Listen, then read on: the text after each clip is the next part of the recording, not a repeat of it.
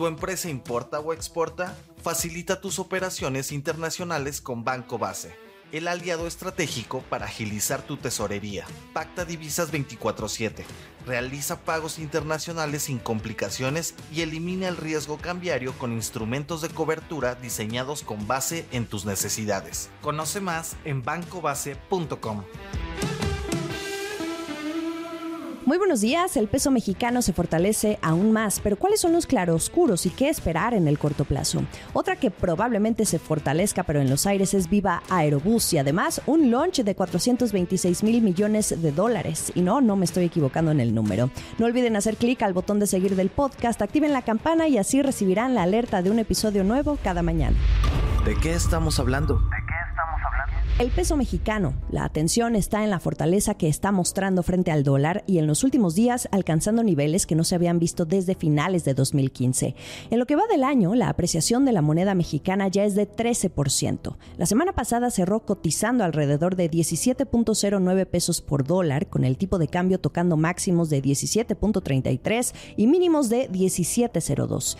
Banco Base, por medio de un análisis, comparte que con esto el peso ha vuelto a ganar terreno por cuarta semana consecutiva. ¿Qué lo fortaleció aún más en los últimos días? Un dólar que se debilitó tras la decisión de la Fed de dejar las tasas de interés como están. También influyó la inflación en Estados Unidos que cayó a 4%. Y la cereza del pastel fue la ratificación de la calificación para la deuda soberana de México el viernes 16 de junio por parte de Fitch Ratings. La deja en triple B menos con perspectiva estable. Este nivel se mantiene dentro del grado de inversión, aunque es el escalón más bajo. Pero esta ratificación, junto con la perspectiva estable significa que a la vista no miran un riesgo que deteriore las condiciones financieras del país. Se destaca la política macroeconómica, una sólida política fiscal con el compromiso de mantener déficits moderados, crecimiento económico moderado, pero con miras a mejorar por el nearshoring y el pilón menos presión inflacionaria. Esas son las razones por las que el peso mexicano anda fuerte, pero no hay que olvidar que la apreciación también trae sus claroscuros. Se ponen en aprietos las finanzas públicas del país. Un peso en estos niveles significan menos ingresos para el gobierno, empezando por los barriles de petróleo que exporta Pemex. Aunque por otro lado, el costo financiero de la deuda, al menos en el primer trimestre, por esta apreciación que se ha visto, ayuda a que la deuda en dólares disminuya. Sin embargo, las altas tasas de interés no dejan de meter presión. En el terreno empresarial y volviendo a las exportaciones, en el sector hay preocupación porque esto reduce sus márgenes, reciben menos pesos por lo que venden. Y en el terreno familiar, un peso fuerte también perjudica a las remesas una persona que vive en Estados Unidos puede enviar la misma cantidad de dinero en dólares, pero su familia en México va a recibir menos dinero al convertirlo en moneda local. Las exportaciones y las remesas son dos fuentes clave de ingreso y motores del buen desempeño de la economía mexicana. Así que hoy la lupa está en vigilar que esta apreciación no termine por afectar al consumo, el crecimiento de las exportaciones y que con esto termine rompiéndose la buena racha que ha visto la actividad económica en los últimos meses. Lo más curioso es que el peso le está ganando a todos los analistas, incluso a las perspectivas del gobierno. Para estas alturas del año, nadie se imaginaba un peso mexicano en este nivel. Esto es el dato del día. ¿Y qué esperar del peso mexicano hacia adelante? Echemos un vistazo a los especuladores de la moneda en la bolsa de Chicago. Stephanie Suárez, quien sigue de cerca estos datos para Bloomberg Línea, nos comparte que después de seis semanas ahora se ven disminuir las posiciones en favor de su apreciación. Esto no significa que ahora el sentimiento esté a favor de una depreciación, solo disminuye el furor. Lo que nos dice James Salazar, quien es subdirector de análisis económico y financiero en Cibanco, es que ver esto es normal por la reunión de la Fed de la semana pasada y generalmente son ajustes de portafolio. Hacia adelante, la apuesta de los analistas es ver a un peso mexicano continuar en máximos de 8 años. Incluso, según esta información, se estima que la divisa podría tocar los 16.90 pesos por dólar próximamente. ¿Quién anda de compras? Quienes andan con el carrito en mano son los de Viva Aerobús. Bloomberg informa que Airbus está en conversaciones con la aerolínea mexicana, propiedad de Roberto Alcántara, para un gran pedido de aviones de fuselaje estrecho, dado que la empresa busca la expansión. Este acuerdo, de concretarse, se anunciaría en el Salón Aeronáutico de París, que inicia este lunes 18 de junio.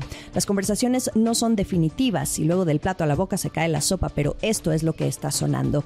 Concentrémonos en esa parte de la expansión que estaría buscando Viva Aerobús. Desde la pandemia, junto con Volaris, esta aerolínea ha tenido buena racha al presentársele oportunidades para ampliar su presencia de mercado, ya decíamos desde la pandemia, y también aún sin la categoría 1 de seguridad aérea que Estados Unidos le quitó a México en 2021.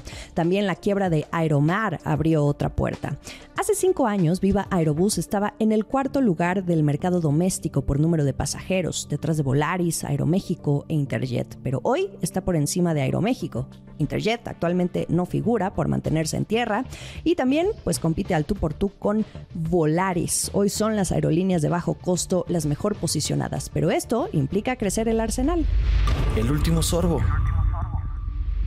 ¿Qué tal un launch de 426 mil millones de dólares? No por los platillos que ofrezca la carta, sino por quienes están sentados en la mesa. Eso es lo que valen Elon Musk y el empresario francés Bernard Arnault juntos.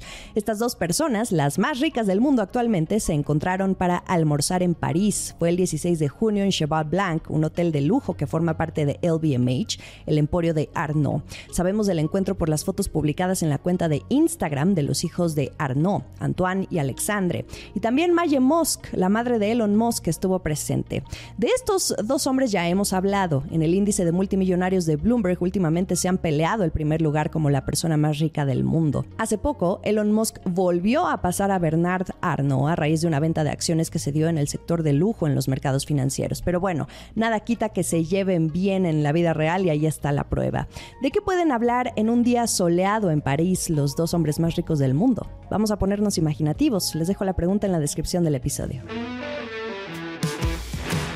Feliz lunes, nueva semana. Será una muy buena para todos, yo lo sé. Acompáñenme el resto de la semana porque ya tan rápido el jueves otra vez hay decisión de Banco de México, que por cierto desde la pandemia ha dado el primer paso antes que la Fed, tanto en subir tasas como pausarlas. A la cuenta de este podcast también la encuentran como arroba la estrategia MX. Estamos en Instagram y YouTube y también podemos platicar a través de mi Twitter personal arroba Jimena Tolama. Buen día para todos. Esta fue la estrategia del día, escrito y narrado por Jimena Tolama, producido por Arturo Luna y Daniel Hernández. Que tengas un día muy productivo.